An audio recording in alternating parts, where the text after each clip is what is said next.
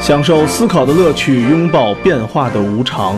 全球首个正三观的双人脱口秀聊天节目《社会大白话》，说白话不白话，赵先生度的明白，带您一期一白话。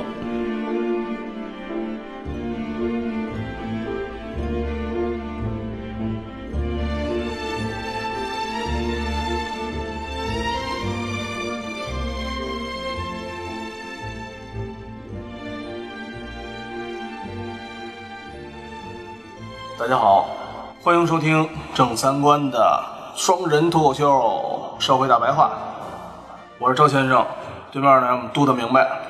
大家好，嗯，前一段时间呢，也就上周，老罗又开了他的发布会，锤子手机，嗯，而且这次呢，门票卖的还挺不好的。他原来每一场的门票收入能大概有一百多万，这次门票收入才五十多万。他还有门票，我都不才知道你要参加，你要参加发布会，你是要买票的，啊，不是白看的，不是白看的。啊发布会有什么可收票的呢？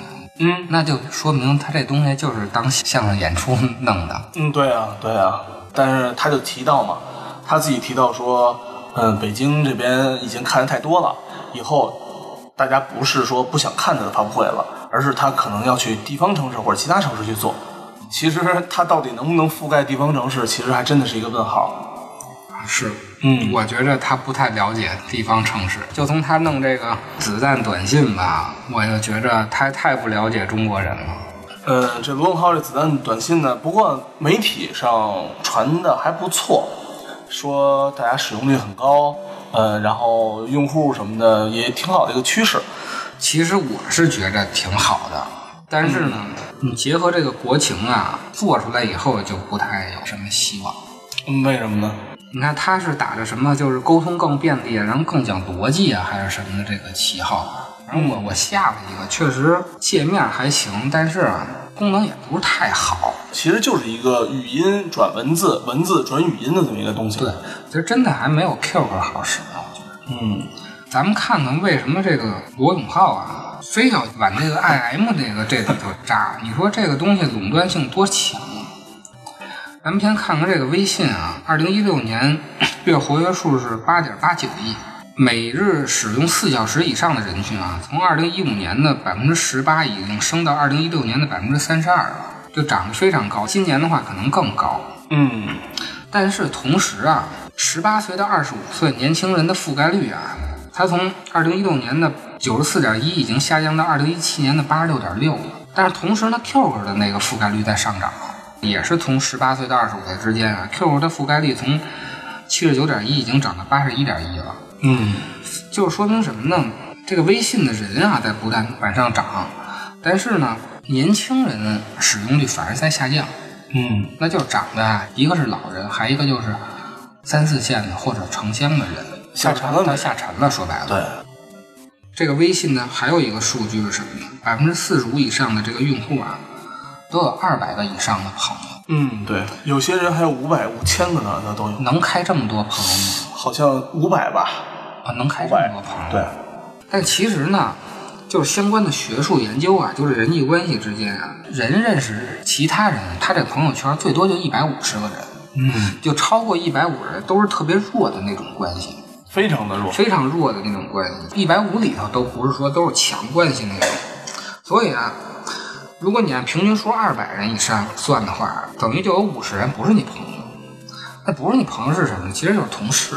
这个数据上看啊，就是百分之六十的好友都是同事。所有的人啊，都认为啊，这朋友圈里头发的消息有百分之三十的消息都是跟工作相关的。哎呦，现在可能都不止百分之三十了。对啊，应该是平均数啊，就是你觉平着均数你对觉着你的朋友圈里可能百分之六十，我觉得我的朋友圈里可能百分之十，可啊，能对，云云云一啊。云，嗯大家就就总体的觉得是百分之三十是跟工作相关的，嗯然后呢，所有人认为啊，他微信的使用率，嗯，工作占了百分之五十，然后有百这分么之多呀？对，收发通知又占了百分之五十，就是什么消息啊，转账付费占了百分之四十，嗯他这是多选啊，所以他加在一块儿是百分之百。嗯两个大头儿，一个是工作，还有一个是通知。嗯其实通知大概也就是工作嘛。这个微信啊，其实成了一个商务工具了。你从那个数据上看。所以老罗啊才会介入这个东西，因为他是看到了这个整个 IM 的现状啊，并不好，对并不日子过得不好，并不好。就这个微信啊，作为如果它作为一个商务沟通的专业软件来说，它的功能那真的是太 low 了，嗯，没就错，是它没有任何这个商业沟通上应该有的东西。你首先你用户无法分组，然后你群聊的时候你也不能对人的回应，就比如说十个人在里头说话，这个人说完了一句话，你想回复他单人的人，你得先艾特他一下，艾特他完了以后后边说话，对吧？哦，是，比如说十个人那个，我想跟谁谁说，他没有那种专门的这种只回复谁谁谁，只看谁谁谁的回复，哦，是吧？哦对对，他是没有这种是东西这样，所以他在群聊的时候，如果是真的商务沟通的话，他会遗漏太多信息了，对，啊这是最大的问题了。一种呢就是说呢，反正你们这聊呢，我也不知道跟谁说的，我就不看了。那个，那一定大家都会这样，有关于我的消息我也不知道了。嗯，还有一种情况呢，每条我都看，他们一百条就两条跟我有关的，那九十八条我就瞎看的，我耽误工夫，效率不高，又没有逻辑性，嗯，语言都碎片化，并不是一个适合于商务沟通的东西。而且你进群不进群，你自己也不用点确认，就人给你拉进去了，就啵啵啵啵啵啵开始响了。所以这个都是作为这个商务化产品，商务化产品的一个弊病。其实如果它就是是一个熟人之间沟通的话，其实它现在的功能没有任何问题。对我它的原始定位其实也没有对，问题，它原始定位就是这么一个定位。就老罗呀，其实是看到了这个东西。他还有一个竞品叫钉钉，啊，钉钉来活呢，也没火 呀，到现在钉了半万死天。不拉活的，所有的那个阿里系的人都强制用钉钉来嗯做沟哦通，也没火起来。虽然也没凉吧，对，起码我花钱买 OA 和我自己用这现成的也就这样了。就拿钱养着呗。说白对了，反正他们没有钱，所以咱们就应该分析分析啊，为什么商务的这种沟通软件啊，到了中国啊，都变成这样了？专门为你定制的这种商务软件啊，没人用，反而我们用一个最家用的。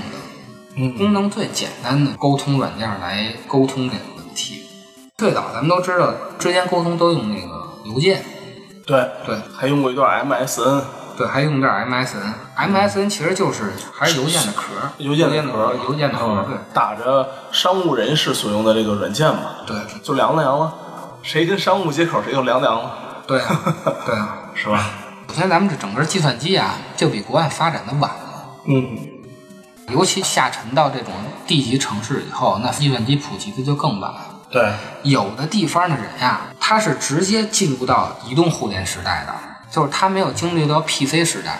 咱们小时候都经历过 PC 时代，就是大概九五年、九四年就那那一段时间，一直到两千零零八年，PC 时代才开始慢慢不行的吧。那二零零八，就是移动互联应该都是大概二零零八年开始往上升的。移动互联应该在 iPhone 四之后吧？ iPhone 四是哪一年？我觉得 iPhone 四起码两千一一年了吧？那就是大概有二十年的时间，啊、有的地方其实是真空的。因为我记得大概在二零一零年左右的时候，我依稀记得刚出现第一款 iPhone。啊啊，就是大家能买到那第一款 iPhone 金属壳那个哦，啊，然后大家开始做一些移动互联的东西。大概我觉得开始发展应该从那款 iPhone 就智能智能手机智能手机开始，Google 也出过那个 G 一的那个 G1 大概那对那个年年代。有的人啊，他跨过了 PC 时代，嗯，直接是接触这种移动互联网。这不中国特色吗？对，就是我们抄了一个近道儿，嗯，所以就出现一个什么问题啊？我们没有这个路径依赖，我们对这个 e- email 没有路径依赖，我们不像国外这种商务沟通时候，因为它是从这个 PC 时代慢慢的发展到移动互联的，它有这种对 email 使用的习惯，咱们没有养成这种习惯，对，所以呢，咱们首先商务沟通不愿意用 email，嗯，就因为你对之前这东西就没有养成习惯嘛。是这样的。直接用到手机，那其实就是什么短信啊、微信这种东西，因为它更符合手机上的使用习惯，人家省事儿，他是真省事儿对，省事儿啊。啊。短信啊，还有这个微信啊，这个反馈率多高啊！你发个邮件的话，你得等着对方人收到。对，因为邮件就是默认工作的这么一个软件儿，所以呢，它在这个手机上的打开率绝对要低于微信和 QQ。嗯，对，就我平常我可能会看微信，因为微信上有我朋友，但我不工作的时间，我绝对不看那个邮件的，嗯对吧？哎，谁都不想等。对，啊谁都不想等。现在我一个朋友，他在 IBM 工作嘛，嗯经常跟老外回复邮件什么之类的，啊都是说全部都是我干嘛呢？在机场，你在机场干嘛呢？给老外回邮件啊、啊，人家只是电话只是起到告知作用，对，哎，有一什么什么事儿，然后你看一眼查收邮件，别忘了查收邮件，只是告知作用。然后具体邮件里面，因为邮件要比写短信要难太多了，说句实话难太多了。 你从背景、现象、结果等等，这你的每一句话都是存在逻辑编写能力的。这哎你来一个做了吗？吃了吗？想了吗？对，对吧？然后那个东西呢？哪个东西啊？ 是吧？你说你啥？你就那个东西？所以所以咱们为什么嗯喜欢用这个微信啊？咱们不喜欢邮件呢？还有一个原因啊，微信啊权责模糊，嗯就你发邮件啊是权责对应的，就是你说了得算，你不能说话打 屁，对吧？但是微信不一样，因为它本身那个聊天碎片化吧，这个你不好那什么，就这么说吧，我按你的需求完成了， 你说你做错了，那我按照你的邮件需求完成的。对它都是对吧互相有正面。你你你有你这个不但是一个，都不单单是一个证明了，是你的邮件需求里需要有一个主谓宾、丁状补，你都要有的。对对就做啥、多大尺寸，然后呢怎么做，背景是什么，你都要有的。通过那个信短信的话什么之类的， 就非常简单的，你做了吗？做了什么东西？然后呢，你很难把对方的话一个一个梳理成一个完整的一段话。对最后你按照这段完整的话去落实和实施。然后你还得加上一会儿又截图，一会儿又语音，啊，嘿，对吧？对，对吧？呃更热闹，真是多媒体呢，那这真回是是吧？那可真的真这是那咱可们是真真热把闹多媒体落到他妈的这实际中 了。一会儿语音，一会儿短信，一会儿截图可还行。对啊，最后还给你拍一视频，哦好，照这视频 做。所以啊，它就是权责模糊，就会变成啊说了不算，算了不说。嗯嗯嗯，这个啊，其实是大家喜欢的，谁也不想输这个责，那当然对了，对吧？邮件的话，你这个东西就是你说了就得算你，没说清楚，对不对？好歹能赖一句你没说清楚。对吧？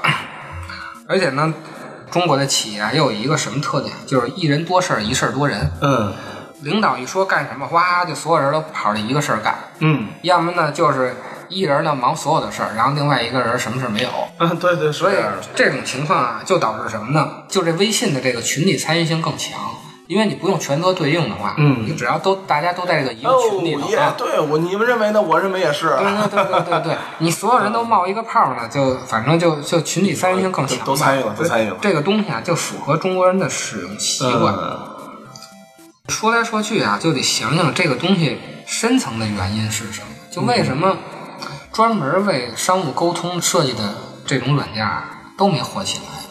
嗯，对。我记得腾讯还有一个叫 TIM 的，还是哎，有那种 TIM 的，就是 QQ 的商业版。多少商业版。对，有没错没错。现在也半死不活的，活没活着我还不知 道啊，好像是也没死。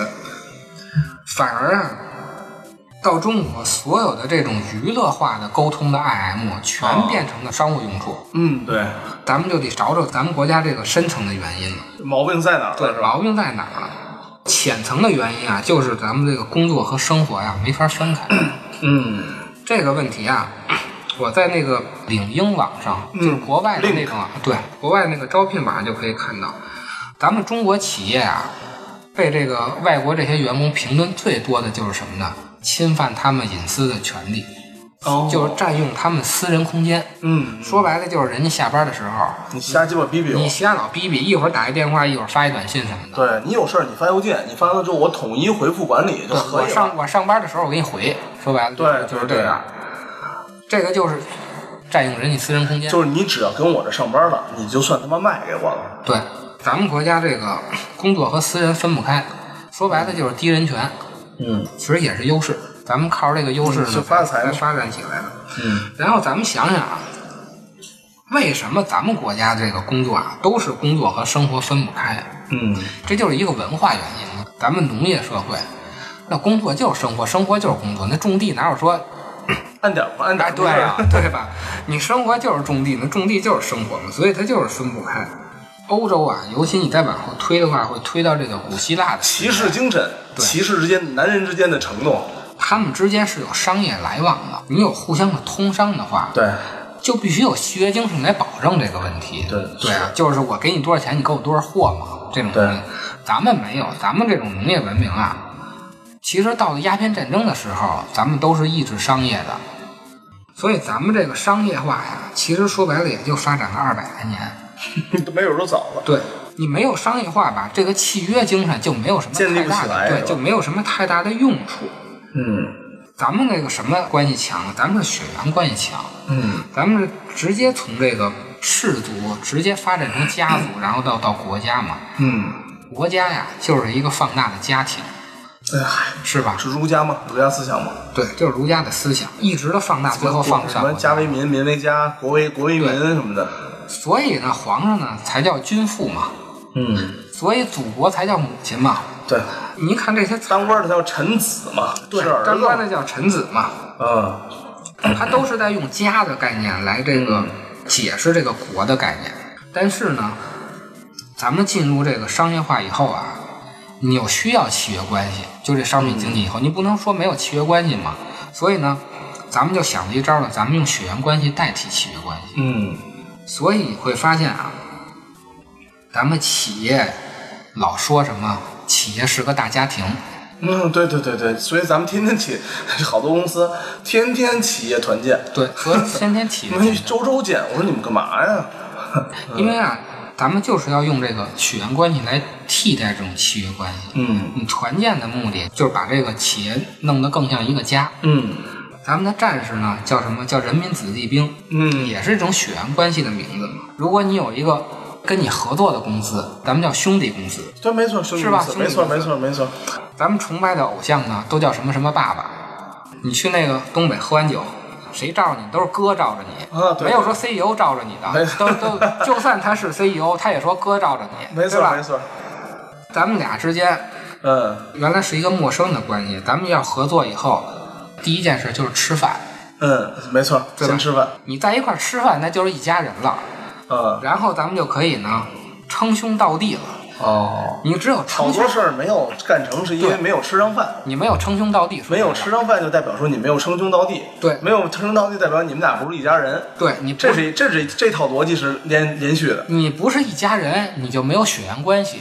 嗯没有血缘关系，你就没建立契约，因为咱们是要用血缘关系来代替契约关系的，嗯，没是错吧？在中国，起码在中国对，吧，在中国就是这样，嗯没有血缘关系，说白了，你签那个字都是放屁。就是说，如果你没有称兄道弟的话，因为不是我大哥签的，对你不是我大哥， 那咱们这张纸我能当着你面给你撕了，我就不履行合同。对，我说吧没钱怎么了？咱们照真的一块儿喝了酒了，吃了饭 了，称兄道弟了，啊？那办法。所以所以好多事儿啊，就是大家呢，就是也可以考虑考虑啊，当然未必在那个未必我们推荐啊，还是酒没喝上。酒没喝上，对，就是酒没喝上，是吧？酒没喝上，喝上了好多事儿呢，先先成一家人，对后面呢才干一家人的事儿对。。在中国，你要把喝酒啊当成那个谈判桌上的签字，嗯，你就明白啊为什么咱们中国很多事儿都要用喝酒来解决。很多人都觉得学习没用，什么情商最有用，关系最有用，因为到这种商品社会下啊，咱们这个契约关系本身弱，嗯所以他就必须用血缘关系来代替这个事儿，因为你不能没有嘛，不能真的说说了不算，算了不说嘛。嗯，再一个呢，就是可能大家其实好多人不相信，说这个喝酒能解决好多什么事儿啊什么的。对其实很多人不相信。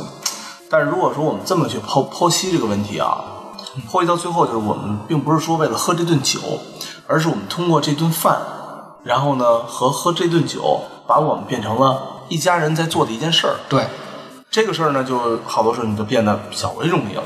所以呢，咱们落在这个即时通这个聊天软件就是什么呀？嗯就为什么反而这种娱乐性的这种聊天软件最后变成商业性了？嗯，就因为啊，咱们就是公和私之间根本是没有界限的。就是我们年轻人总想把公私分明，对，但其实真的一直大家不是说你不想分，而是你自己也做不到。你自己做不到，因为啊如果你用这种血缘关系代替了契约关系以后吧，那其实你就是跟公司人一家人了。嗯，你契约关系，你说我干完八小时，我干完十小时我就走。但是如果你当成儿子的话，你不能说我这八小时是你儿子，剩下那十几个小时我不是你儿子了，当是时吧？怎么样？这八小时你是我大哥，剩下的时间你不是我大哥了，那没有吧？是那没错没错那这种血缘关系就是一直持续的嘛。对，我们把所有的事情都想成了跟我们家有关系的和跟我们家没有关系的。嗯，那跟我们家有关系的就是我的事儿，跟我们家没有关系的就不是我们的事儿。他并对不是说这几个小时是跟我有关系，那几个小时跟我没关系。对，咱们中国人的思维不是这样，所以我们就喜欢用这种私人聊天的工具解决工作来的事儿，很多工作的事儿，因为工作的事儿就是家事儿。嗯你解决家事儿，你不用私人聊天的工具，你你用什么工具呢？对吧？因为对所有的事儿都变成了家事儿。对，所以这就是咱们中国所有的商务软件儿，就是你特地为商务软件儿都失败了。都失败了，所有的商务的事儿最后都会转变为家事儿，或者说你血缘关系这种事儿，不是真兄弟也能称兄道弟嘛，就是没假错血缘关系嘛。这种东西啊，你不能说它好，也不能说它不好。嗯，人西方讲契约关系，他也没给咱们中国这文明灭了。没对错。吧？咱们不讲契约关系，咱也没让人打得满地找牙。咱们现在该咱们还比人虎，咱们该怎么活还怎么活着，对是吗？你也说不好，到底是哪个好哪个不好。 没错。但是罗永浩呢，我觉着他他妈是不是英语教多了？上次就出现这个什么事儿，到了日本告诉啊真美，这个那个真美，今日对，就犯了次精致，就没说话就没过脑子。这回这办事儿啊，就弄这什么子弹啊又没过脑子。所以罗永浩啊，有时候我觉得他还是一个挺理想化的性情中人的，你知道吗？太理想了。太理想了，然后呢，缺乏中国的这种传统智慧。对我对觉得他是个挺聪明的人，也是很出色的一个人，但是可能在中国的传统智慧上理解的，或者说并不是特别的特别的重视。对，可能就是英语教多了，觉着自己可能不是中国人了。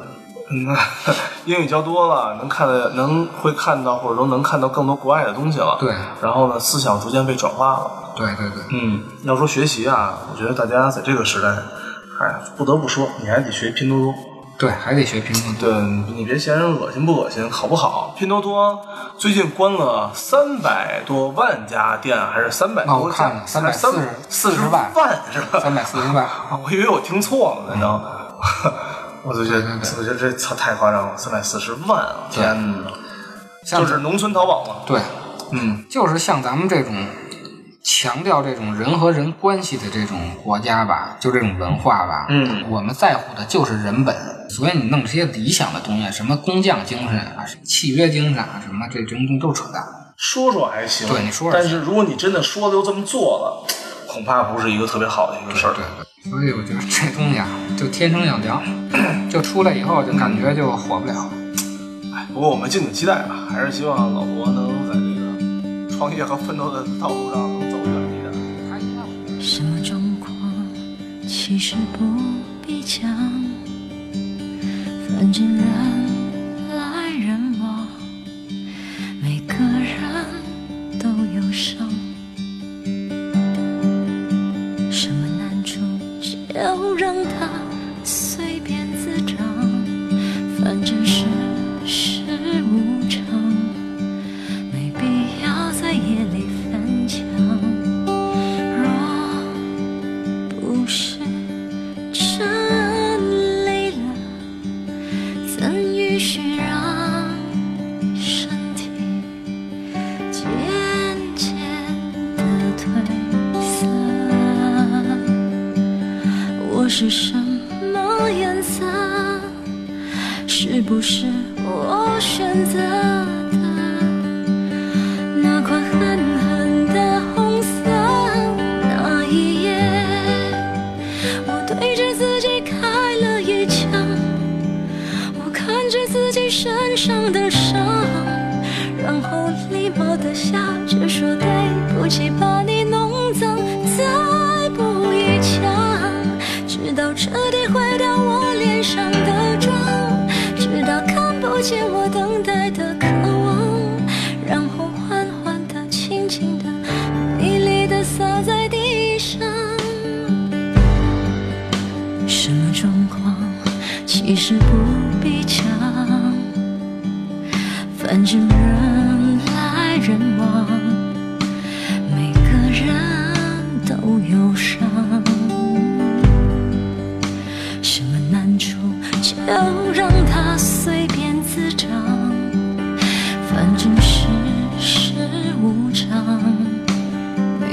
要在夜里翻墙。若不是这。啊